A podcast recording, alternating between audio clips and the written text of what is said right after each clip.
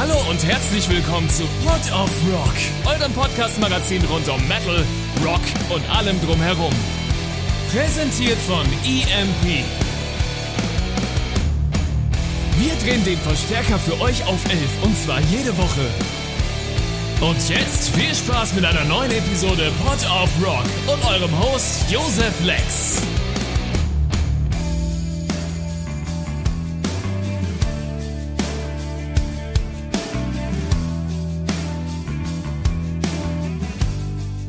Hallo und herzlich willkommen zu Pod of Rock, eurem Podcast Musikmagazin. Überall da, wo es Podcasts gibt. Ich bin mal wieder am Start, euer Lieblings-Josef. Und ich habe auch heute wieder super coole Gäste bei mir, nämlich die zauberhafte Band Maziac aus Großbritannien. Und da habe ich heute den lieben Anthony und den lieben Tim bei mir. Die beiden sprechen die deutsche Sprache leider nicht, deswegen werden wir uns heute wieder auf Englisch unterhalten. Es wird natürlich wie immer, wenn notwendig, übersetzt, wenn schwierige Worte kommen, aber im Normalfall sollte das alles mit 8. Klasse Schulenglisch einigermaßen für euch verständlich sein. Dann bleibt mir jetzt eigentlich nichts anderes mehr zu sagen als Hello Anthony, hello Tim. And welcome hello, to the hello. show. for having us. Hi. Thank you. Hey guys. You're making music. You're having a band called Maziac. How about you tell uh, our listeners like a few sentences uh, about your band and what makes your band special. Thanks very much. Yeah, sure. Um, so our band, I think uh, the easiest way to describe it would be a combination of uh, progressive metal and alternative rock. I think those are the two defining genres there. But we have a lot of different influences that we like to get in there. Um, we've been around for like five or four years now. Um, yeah, got a new single out that we released earlier this year. Uh, we're working on a new album, and uh, yeah, I hope you guys can check us out if you get the chance. Sounds awesome. Um, could you tell us a bit about the the structural ideas about combining um, progressive metal uh, or what we call in Germany Taschenrechnermusik, like calculator music, uh-huh. and uh, and and alternative rock. How do these two ingredients fit together, and how do they make up the building blocks of your music? Okay, so it wasn't like a calculated decision, like, oh, I, I want to form a band which is a combination of these two things. It just sort of happened organically, and those are just the two genres that I think I like the most, probably the ones that I listen to the most, and um, yeah, the ones that I enjoy the, playing the most. Um, so I didn't really know what direction the band was going to take uh, when it started. So I was in a like a heavier, more progressive, more technical band before, but I was just playing guitar and doing a bit of backing vocals. And then uh, when I started singing and uh, being the front man, I kind of had to um, rearrange the riffs and the song structures that I was working on to accommodate vocals. So I couldn't make it quite as technical. And then it just uh, sort of happened like that. And then um, I think Tim's more into the alt rock side of things as well, so that played a role too. Yeah, um, yeah I think it's to... something we. But yeah, I think when we when we first came together as a unit, um, we we kind of put out on the table what we what the sort of sounds we wanted to make.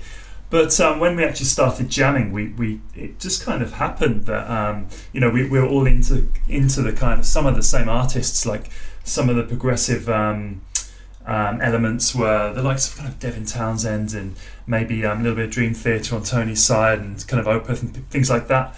But at the same time, I think I personally was was listening to a lot of um, kind of yeah like alt rock from the '90s and noughties and kind of Deftones and things like that.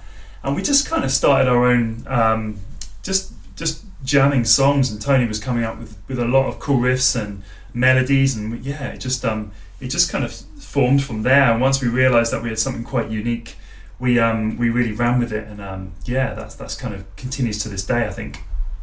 I listened to um, everything I could found from you on Spotify, and it was a very very enchanting experience uh, for uh, e even though it was very hectic music by design. It still had uh, a very a very calming. Uh, very calming subtone, a, a very warming uh, framework that that fused all of the uh, fused the sound arrangement very well together.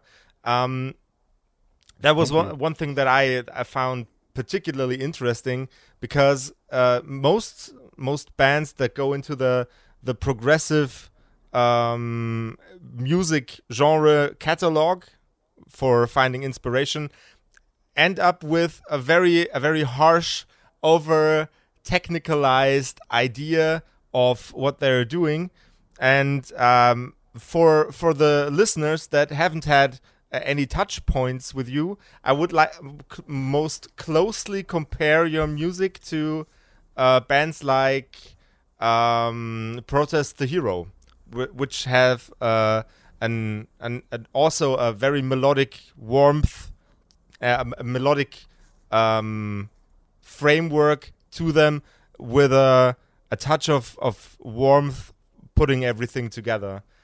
I I don't know if you found th- uh, find this um, um, comparison appropriate or not.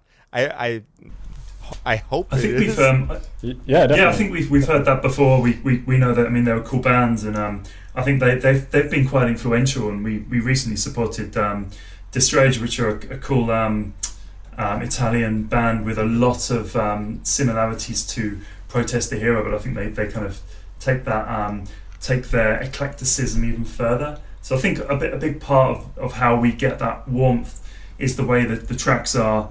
Um, it's it's never just uh, raw guitars and, and raw vocals. There's always an element of, of clarity to the to the, the, the vocal and, and the and the kind of more extreme vocal as well. There's always um, an, an undercurrent of um, atmospherics as well, which are created using sort of synths and um, yeah, like effects and strings and things like that, which which I create, and they always underpin the track, which we record beforehand, and then there's the the atmospherics go on top, and I think they kind of seal it together in, in this package, and then um, and obviously as a group we we go back and forth to, to kind of make the sound um, something we're all comfortable with, um, but ultimately it's um it's something we yeah, we we feel is quite unique. Um, and Tony can probably expand on that. Uh, uh, yeah, definitely. Yeah, it's it's. I think we we make music that we want to hear, and uh, like you said, there's maybe not that many modern bands that are technical and melodic in the same sort of way. Um, and a lot of the modern, the the technical modern not the technical melodic bands mm-hmm. uh, that are popular. Um, they've been around for a while, and maybe there's a, uh, an older, more traditional element to their sound, like uh, Dream Theater, etc.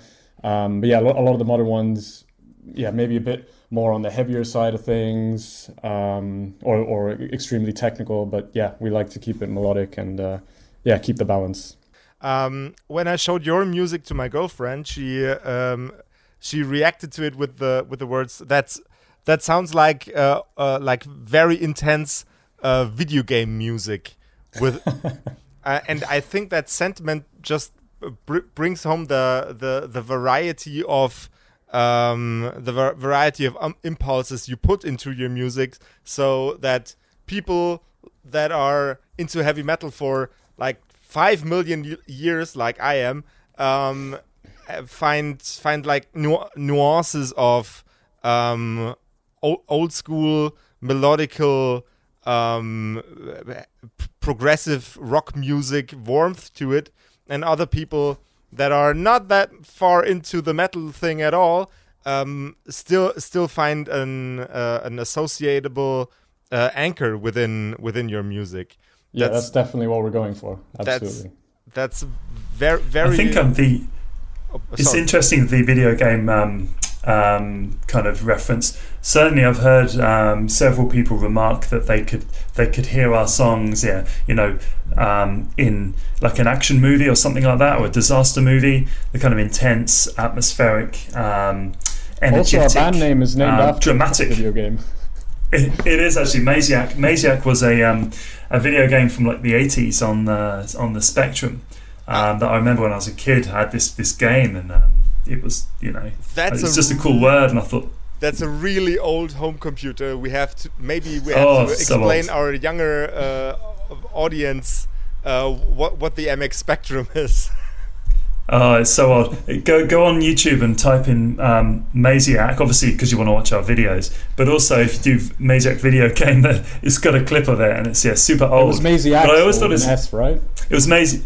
I think it was Maziacs, yeah, and they were like these little yeah. sort of ant-like ant creatures who you had to avoid. But it was it was sort of a cool word, and in a way, it kind—I thought it, it kind of um, represented our sound quite well because we're kind of like a like a you can get lost in the maze of our complex structures, but at the same time, you know, it's um, an exciting kind of like a game um, that you can get excited about. So we thought it worked quite well as an as a name, and it's quite snappy, which which is kind of unusual for a heavier band. Often heavy bands have ridiculous names, but I was always quite keen to keep it simple.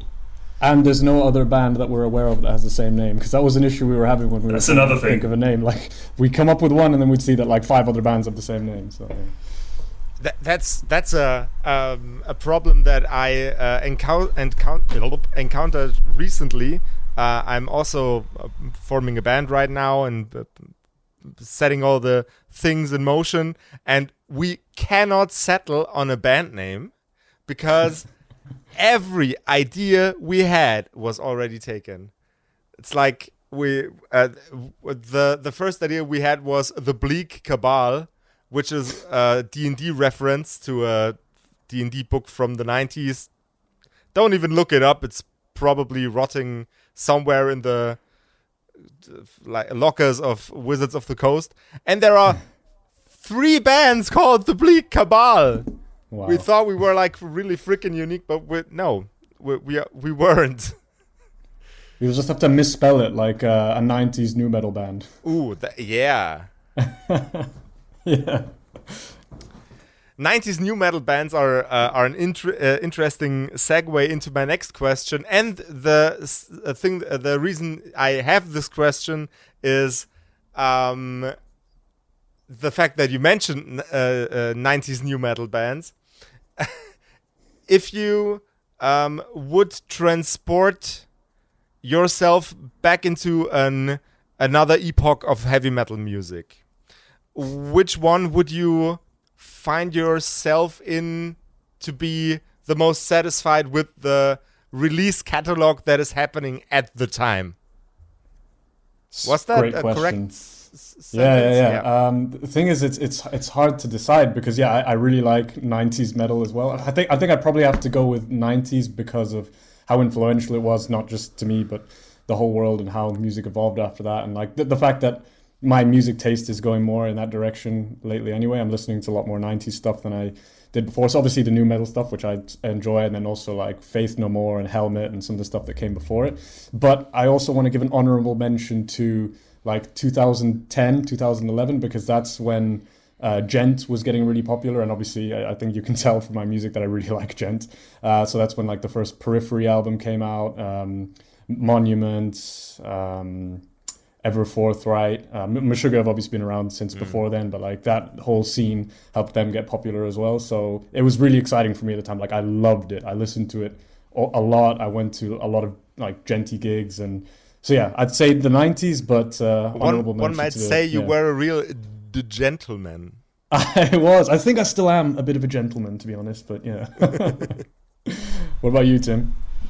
Um, I mean, I, I remember I remember the tail end of the '90s. So I did. That's when I first started going to sort of heavy gigs, and um, yeah, so I remember some of that stuff first time around. But um, so yeah, I mean, I, I to be honest, I'd, I'd love to go back to the, the earlier '90s and um, yeah, some of that, some of those bands you just mentioned. I mean, yeah, like earlier Deftones stuff, um, maybe the likes of um, yeah, some of that kind of Pantera and um, you know, seeing like Rage Against the Machine in the early days and, and some of the, the sort of heavy British stuff as well. I was always into. So yeah, I guess a lot of that that era is very um, yeah favourable for me. Um, but also looking way further back, I mean in the 70s, like a lot of those really sludgy kind of Sabbath um, influenced heavy bands were were kind of forging a path, which was really exciting.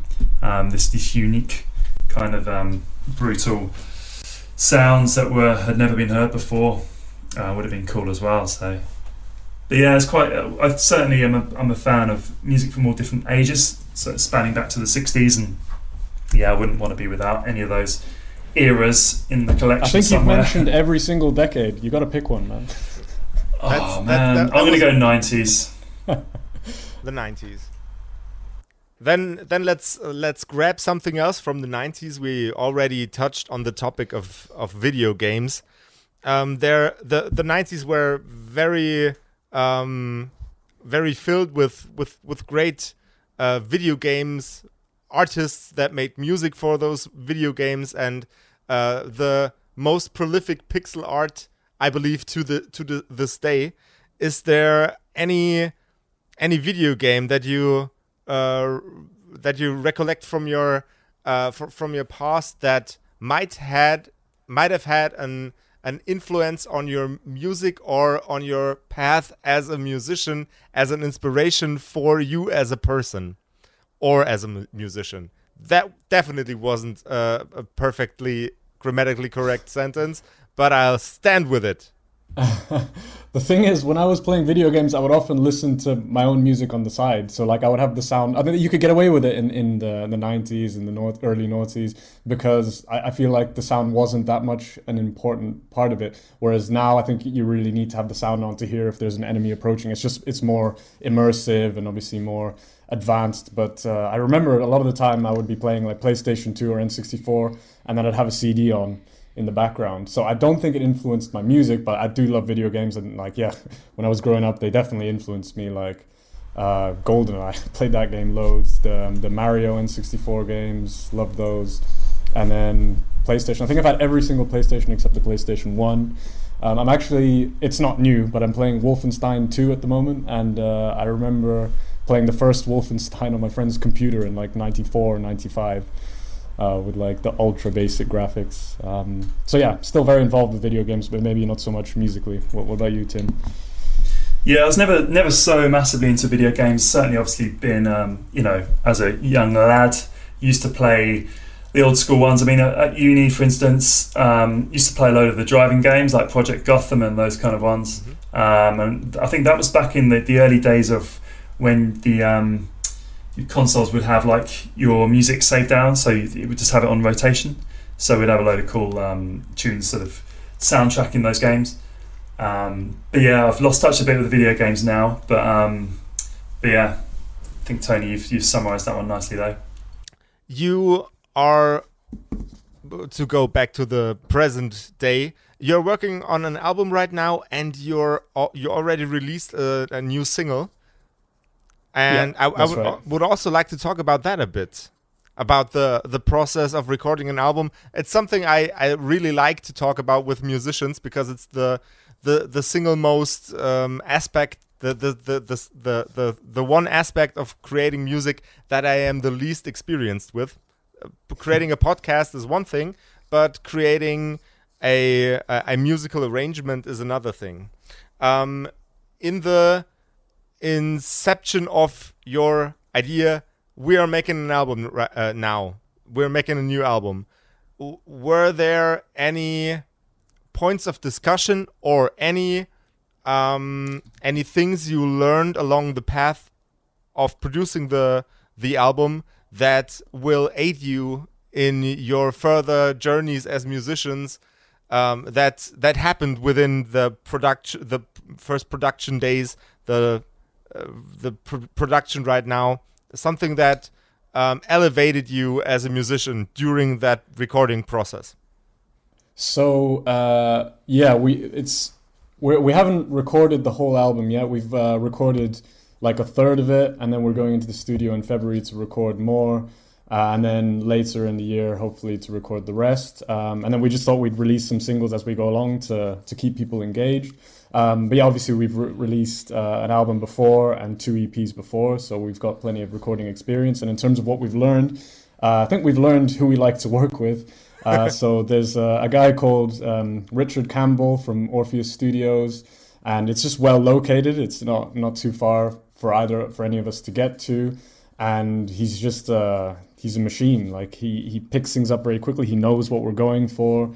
So all our recordings have been with him. Like he's just he understands us well and like he, he helps he gets, us. He gets the better yeah. out of us. Yeah, like he he yeah. knows he kind of instantly cottons on to what we're doing, regardless of how complex it is, and um, manages to inspire good performances out of us in the studio because I think we just feel so comfortable, and um, yeah, we're able to to kind of um, smash through any um, any concerns we've got and, and really elevate our uh, performances in the studio, um, which is which is really really you know we really value that.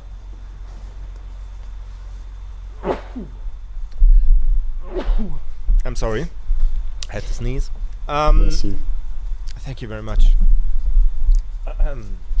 Um, you, you learned who you like to work with. Is there are there any conditions that you cannot work as an artist in the studio?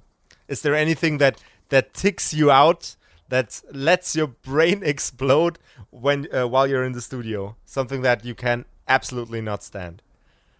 Uh, good question. Um, not really. Like it's all been quite smooth. Uh, there were parts that I was worried about doing because I, I challenged myself and they were complicated. But uh, I don't know. Richard is very soothing um, and helpful, and like he's even suggested changes to things that made the songs better. Uh, but things that have bothered me in the studio, not really. I think uh, it's it's been manageable. For you, Tim, has there been anything?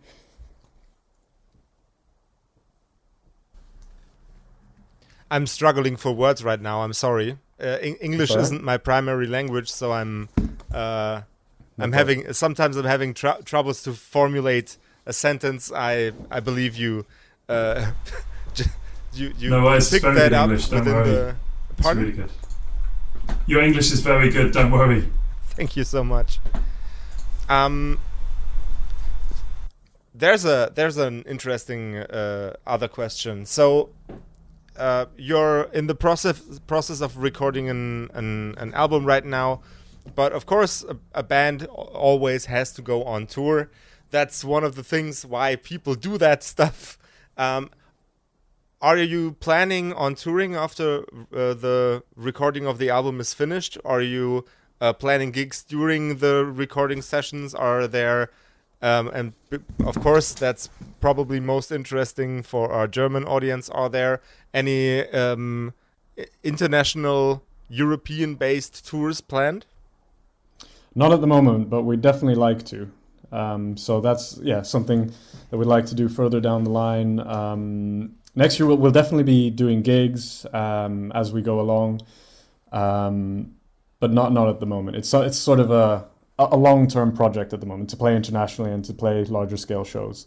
But uh, yeah, the next gig is end of January. It's in London as well with two other bands that are very similar to us, actually, like the same sort of uh, progressive metal. Uh, it's the same sort of modern progressive metal with um, a particular emphasis on the melodic side of things. Uh, one called Archaon and one called Lest We Forget. And then, yeah, we're hoping to play some festivals in the summer, but that's not confirmed yet. And then, yeah, the, the touring would be further down the line. And the festivals thing is certainly something we, you know, we we all enjoy. Uh, we've all attended many festivals over the years, and I think when you have um, when, when you're a fairly niche genre, and you know, we, we don't really fit into any category, particularly as we, you know, as we've spoken about, it's um, it can be tricky to kind of have festivals that that perhaps are you know aligned to what we're doing. But but there are some out there. There's more festivals now, I think, than there ever were. And um, yeah, we're really keen to get to get um, sort of involved in the ones that you know where we can perhaps feel like we're going to get something out of it, and you know meet some cool people who are going to like what we're doing too. So that's something certainly in the you know the medium term plan for sure. Would love to come to Germany for a festival too. Oh, we we have oh, yeah. we have like uh, ass loads of festivals in in Germany. Fortunately, yeah. Maybe I, I need to reach out to some then. um, there's one in particular that I believe that is um, two two in fact that are um, absolutely open for more um, complex progressive music that would absolutely um, fit into your uh, fit fit for your um, unique brand of of music, and that's the Void Festival. The uh, Void, yeah, I, just just yeah. it's in in uh, like a very tiny uh, town in Bavaria, and it's it's beautiful. It's uh, it has a very um, small guest count, unfortunately, um, but it's always so beautifully organized, and the bands are always like um, they are completely out there. It's a it's a, a weird experience going to that festival. It goes from the doom sludge kind of music to super energetic, highly technical heavy metal. And uh, there's also uh, Rock im Wald, which is uh, much more uh, much uh, more more directed into the north of Germany. I can't remember how that town was called where uh, Rock im Wald was. Uh, that's, Yes. Yeah, I'm looking at it now. um, that's that's one that also is very open to uh, interesting band. I. Phew, maybe I should be uh, your your your booker, guys. I know maybe you ev- should every goddamn festival in Germany. Uh, there's also um, Sankt Agatha, Agrata Magata. That's another Bavarian festival. Uh, they also hosted bands like the Hirsch Effekt. If you ever heard of those guys? Uh, yes, I do know them. Yeah. Yeah, they're they are uh, also amazing, also very highly technical, and uh, the one of the few bands that actually landed on my uh, jeans jacket with a patch. so awesome. that's what was, what was the name of that festival? Agrat am Agata. Okay. Got it. It's a, also a very, a relatively small, not very, but very, relatively small festival, but it's um, near the most beautiful lake in the whole southern, or uh, in, the, in the whole south of Germany. It's like super amazing location. Sweet. Yeah, that's uh, that's a, uh, some some things about that. Um, if there are there any uh, venues that you dream of playing in, like venues that you haven't had the chance to um, make music in yet in front of an audience, but you always dreamt of? Just bigger shows, really. Uh, there's no particular venue, but um, I feel like we've been around for long enough. We we've refined our, our performance now, and um, I feel like yeah, we're ready to take it to bigger stages.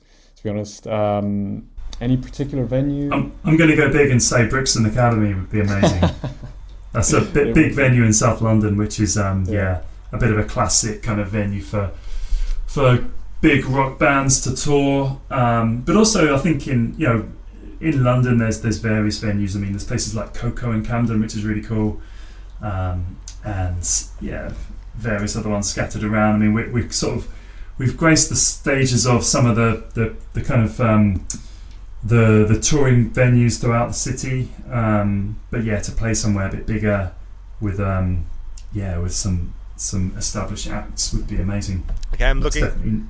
I'm in the medium term plan as well. I'm looking at uh, at Brixton Academy right now. What would you fill the stage with? What would your stage design be? Stage design was the uh, yeah. So we because it's funny because we're un, quite unusually for a, um, a band this, with as big a sound as ours.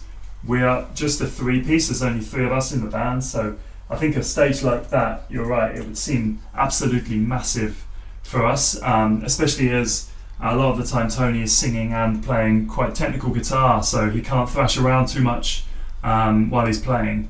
So I try and I try and sort of move about the stage as much as I can, but you know, obviously I need to sing as well. Um, so we would definitely need to fill it up with um, with something. I think loads of smoke, loads of dry ice. Um, yeah, in fact, our think, sound was even um, described as smoky once. I still don't know exactly what yeah. it means, what was meant by it, but like one of uh, one live reviewer described our sound as smoky. But yeah, smoke would be cool. Um, so, I always like maybe. Tr- the, the kind of lasers like watching Meshuggah play that kind of um, yeah, lasers yeah, yeah. like in, in time with the beat um, peering through the smoke. Uh, maybe a couple of massive hourglasses, which is kind of like our logo um, imagery. Yeah.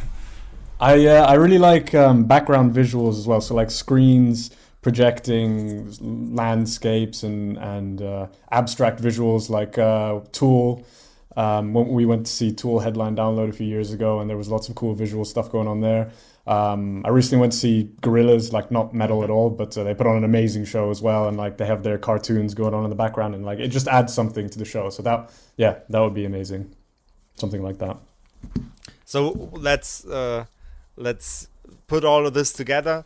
Um, giant screens, giant hourglasses, and lots of smoke. And lasers. And, and lasers. lasers. I forgot the lasers. Um, we'll blow the budget. It'll be amazing, and we'll drop loads of balloons at the end as well on the crowd. Yeah. Laser balloons. Oh yeah, definitely. Um, in Brixton Academy. In, in Brixton Academy, of course. Um, the the beauty of being being on tour and playing uh, in front of people sometimes gets a little bit hinder, hindered by the stuff that you have to live through while going from stage A to stage B. Are there any any happenings uh, in your uh, were there any happenings in your career career any um any any things that happened that totally were totally free, freaking you out they were totally fucked up um, uh, like one or two shows ago, I uh, I had a talk with another band, and uh, their guitarist had uh, stepped onto what we in Germany call uh, a Landmine. He stepped in dog shit that was placed in front of uh, directly in front of the tour bus door. Is there anything anything that um anything weird that happened to you on tour? Uh, so not far? in this band so far, thankfully, but in uh, my old band, Phineas Gage, um, we played a show. It was like a smaller venue, and um, it was free entry. So this really drunk woman came in, and then she walked on the stage. And at first, it was kind of funny. So like we just went with it, and the singer gave her the mic, and she was just screaming crap. But then she started like stepping on our pedals and like falling onto our pedals, and then it got out of hand. And then like we had to stop the show, and the sound guy came and got her off stage, and the security got her out and stuff. So that was annoying, but it was funny, and then it got annoying. But yeah, not not with Maziac that I can think of. Yeah, I think um, I think our shows have mainly been um, kind of civilized because I think people only come to our shows because they want to be there, they want to enjoy the music, uh, rather than um, yeah, like a free show where people people are going to come in and do weird stuff. We I played a, a couple of shows with my old band Knievel Genius, and one of them was remarkably similar to your story, Tony. There's this old drunk guy who was in his pants, and he was just on the stage, just dancing. It's a bit like the guy from Nirvana who used to dance on the stage. There's this old drunk guy. Um, so that was bizarre. But there was another occasion, um, and there was a, a guy from the band who had been playing before us, um, who the singer from my the my band at the time basically kind of took the piss out of him and because um, he was yeah he was just clearly um, was wasn't um, enjoying himself and um, yeah he came up on stage and basically grabbed him by the throat and was threatening to, to beat him up and we were like trying to play our gig so we had the microphones and he was just ripping into him even more and yeah he um, just stormed out which you know really helped with the atmosphere because it um, just made the whole thing hilarious. So um, it sounds yeah, really we, hilarious. So yeah, but um, I think yeah, we're pretty civilized these days, to be honest. But um, hopefully our music kind of makes up for any uh, any lack of drama in there, you know off the stage. um, Anthony mentioned uh, his pedalboard like uh, two minutes ago. That's also a thing I would love to talk about with you guys because uh, such a signature, a very defined sound always comes with the the tools necessary to produce that sound. And uh, what is what is your what is your secret sauce? Nah, that's a that's a bad question. Nobody wants to give away the recipe for the secret sauce. um, what is your favorite? What is the favorite thing on your pedal board to put your foot on? the only thing. Um, it's very condensed at the moment. I'm using uh, a Line 6 Helix, so ah. um, it's very powerful and has everything all in one, and I love it because it's so convenient, but it gets a sound that I'm, I'm very happy with. So I just, I spent like an entire day getting the sounds that I want, and then, you know, sometimes I'll refine them, I'll go back to them, but overall, I'm, I'm pretty happy with it, and it's just in one place now. So before I had to lug around uh, a lot more, but now now it's all just very convenient. Okay, then let me phrase the question uh, in a bit a different way. Since you're using a Line 6 Helix, what is the uh, impulse response patch pedal emulated uh, emulated pedal that you put your that that that's button you press the most on your Line 6 Helix? uh, at the moment, I'm just using three patches. So I've got distorted, clean, and lead tone. Um, so, like I said, I've refined them a lot over the years, uh, but there's no like diff like effect that really stands out that I'm, I'm using at the moment. Um, but it is something that I would like to experiment w- with more because I've been just been using think, those three patches for a while. Yeah, re- remarkably, remarkably, I think I use more um, different sounds than you do, Tony, um, yeah. with my bass, which is really quite unusual. But in a way, I think it, it, it helps us because I think you've got less um, less kind of uh, opportunity for things to go wrong with your setup by just having three sounds, which which kind of I think it helps us.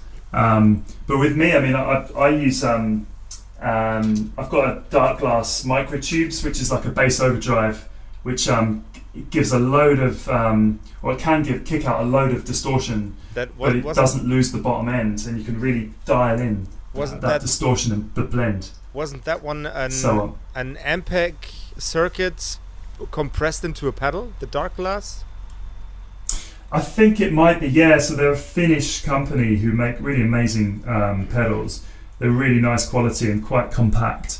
I'm not sure of the um, the the kind of the, the, origins of some of the circuits, but it wouldn't surprise me. Um, I, I, use that in conjunction with. Um, at the moment, I've, I've started using. Um, it's actually a guitar pedal. It's the Electro Harmonix Oceans 11, which is a reverb pedal but it works so well with bass, and I've, I've got a, an effect on there. It's like the shimmer effect, which I, I use between tracks to create like a cool, um, kind of like a, an atmospheric um, kind of blanket around the, around the stage. It's, it's quite. It sounds like a, a synth, but it's not. It's actually a bass effect. Um, and yeah, we've we've had I've had some good feedback that that sounds cool. So yeah, just experimenting with that, but we don't want to overcomplicate it too much um, you know, we have our backing yeah, because we've got the background synths as well. well. Yeah, that's it. So, um, so yeah, but we're constantly evolving. Um, but it's something we enjoy, and you know, we, we, we don't make we don't make too many step changes with what we do. We gradually change things, and over time, we've we've really settled on a, a sound that works for us live. For my part, I I just can't get myself to uh, buy. Uh, an an uh, guitar sound emulation pedal preamp monster like the Line Six Helix. I it's I know it's just because I'm nostalgic. I know it because what I get out of my like f- five pedals that I have on my pedal board is like that's that's not even quantifiably uh, quantifiable how much more the uh, one of these huge effects processors can can give you can can provide for you as a musician but i can't get them out of my pedal board. It's I, they're so i had this exact same conversation with my friend on saturday. He said exactly the same thing to me. He's like yeah i know i could probably get a better sound or possibly get a better sound with one of those um, but yeah I'm, I'm attached to the past. And also 99% of the functionalities I wouldn't use anyway. I would just use it to get the sound that I want and then leave the rest. So I can understand that logic as there's, well, but I just I there's something about yeah, there's something about standing in front of an amp and having this kind of the ability to change your sound and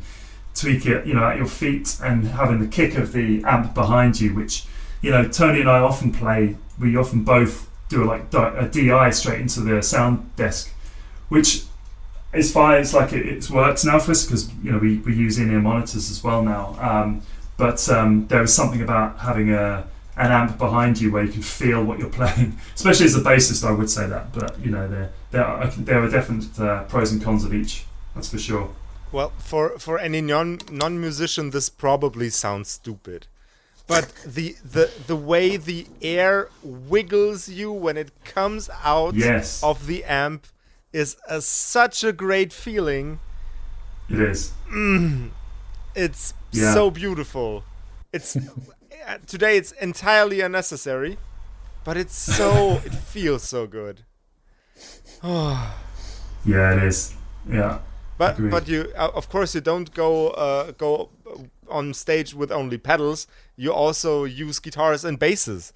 Can you tell me about your instruments and maybe have, uh, have did did you uh, perform any modifications on your instruments or are there are there any things, scratches, or holes in your instrument that have an interesting story attached to them? Well, well, my guitar is pretty new actually, so it hasn't had the chance to get that damaged yet. I got it um, earlier this year and the last year. It's a, it's a baritone. So we, I, I, play in uh, drop A. So I was using an Ibanez, um, an RG360 before in, in drop A. And um, now I've got this Ibanez baritone, which accommodates the drop tuning a lot better and it's just it plays really nicely. Very happy with it. It hasn't hasn't been damaged yet. I think uh, Tim's bass has been around for a while though. Yeah, it has. So I play I play a Music Man sub um, bass four string, which is probably it's got to be 20 years old now. Um, oh wow! I bought it. Um, I bought it about 15 years ago, and yeah, it's um it's just a beast. It's really heavy. Um, it's unmodified apart from the scratch plate is black, and uh, yeah, it's just it's just like my my baby. Um, it's been dropped a few times. Um, I think um, the best chunk that was taken out of it was by, I think it was a cymbal stand that landed on top of it when we were in the studio about 10 years ago. Um, so it's taken a pounding over the years, but um, but no, it's um, it's so well made, so heavy, and yeah, the Music Man tone is is yeah to die for. I think for bassists, it's it's great. I never had the chance to um, to to grab a, a, a Music Man bass because them's motherfuckers bitchin' expensive. the sub the sub one is um, kind of like the the, the entry level model. Um, ah, and back in back in the day, they they um, these were kind of affordable, but they were built in the same factory in the US as the Stingray and the Sterling. So it's like a really and it had the same um, pickup as well. So um, it was a really it was a total bargain. And then they stopped making that one. Now they make a one that they make um, I think in in China or somewhere. It's also a really good um, instrument, but it's not the same. Um, so now you just have to spend loads of money to get a, a Stingray now. so I'm keeping hold of my sub for a while. Well, old love never dies, and that's not only uh, a thing that's uh, that's between people. Sometimes it's also between people and old gu- uh, bass guitars. I can totally appreciate um, musicians just not buying a new guitar or bass or drum kit or whatever. Drumsticks maybe that they should be replaced some some more often, but th- those are more like guitar picks in a sense. So, guys, we talked about your music your inspirations, your gear. I think we're finished for today. It was a very awesome. very beautiful episode. Um, you guys go out there, check out Maziac on Spotify, and if you ever see ever see them on uh, any posters in your area, in uh, on on your social media where they announce tour dates for next year, get your ass there, guys. Get yes, your please. asses there. Thank you. Yeah, for sure. It'll be good to see you folk out there. Guys, yeah, definitely. It was a pleasure. And for you people Thank out you. there, likewise. Thank you so much. And for you people out there, take care of yourself and rock and roll. Rock on, guys. Thanks very much. Cheers, guys. Thanks for having us. Cheers.